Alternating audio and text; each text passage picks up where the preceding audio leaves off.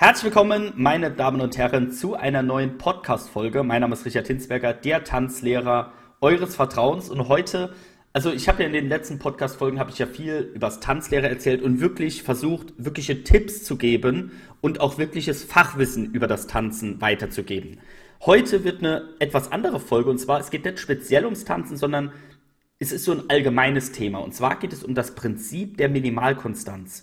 Hört sich jetzt so ein bisschen esoterisch, spi esoterisch, spirituell an, aber äh, bleibt mal bei mir. Und zwar, das Prinzip hat mir, also als ich davon gelesen habe, hat mir das echt sehr, sehr viel gebracht. Das Prinzip der Minimalkonstanz besagt, was auch immer du täglich mit minimalem Zeitaufwand tust, wird langfristig die größten positiven Auswirkungen auf dein Leben haben. Nochmal, weil es so wichtig ist. Was auch immer du täglich mit minimalem Zeitaufwand tust, hat langfristig die größten positiven Auswirkungen auf dein Leben. Wissenschaftler haben zum Beispiel das, äh, das Prinzip des Minim der Minimalkonstanz sehr gut erforscht und zum Beispiel bei Sportlern. Die Menschen, die am längsten leben oder die am ältesten werden, was ja das gleiche ist, haben nie in Extremen gelebt, also sie waren nie Extremsportler, aber sie haben, waren auch keine völlige Antisportler, sondern die haben über Jahre regelmäßig eine kleine Zeit für Sport verbracht. Zum Beispiel, ähm, wo ich diesen Artikel gelesen habe, hat, hab da heißt es, fünf Kilometer jeden Tag laufen würde richtig viel bringen.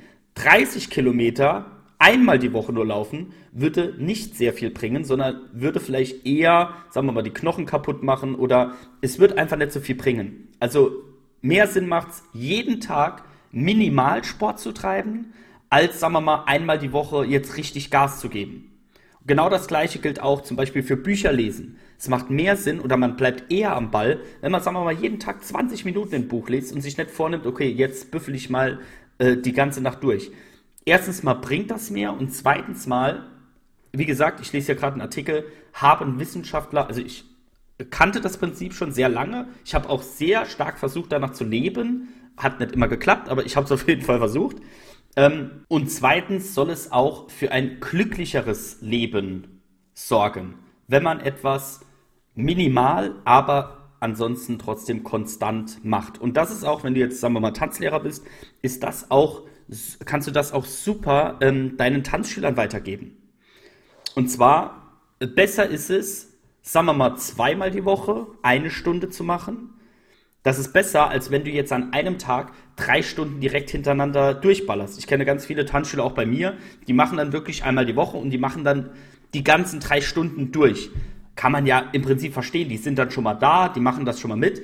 Aber am besten wäre es, wie schon erwähnt, minimal, aber ansonsten dann konstant das Ganze durchzuführen. Egal, auch für die Tanzlehrerprüfung, immer besser konstant, aber wenig lernen als auf einmal viel. Vom Prinzip her ist das ja auch jedem klar, aber ich glaube, man macht sich da keine Gedanken dazu, dass es da wirklich ein Prinzip dafür gibt und dass das wirklich wissenschaftlich erforscht ist, dieses, diese Minimalkonstanz.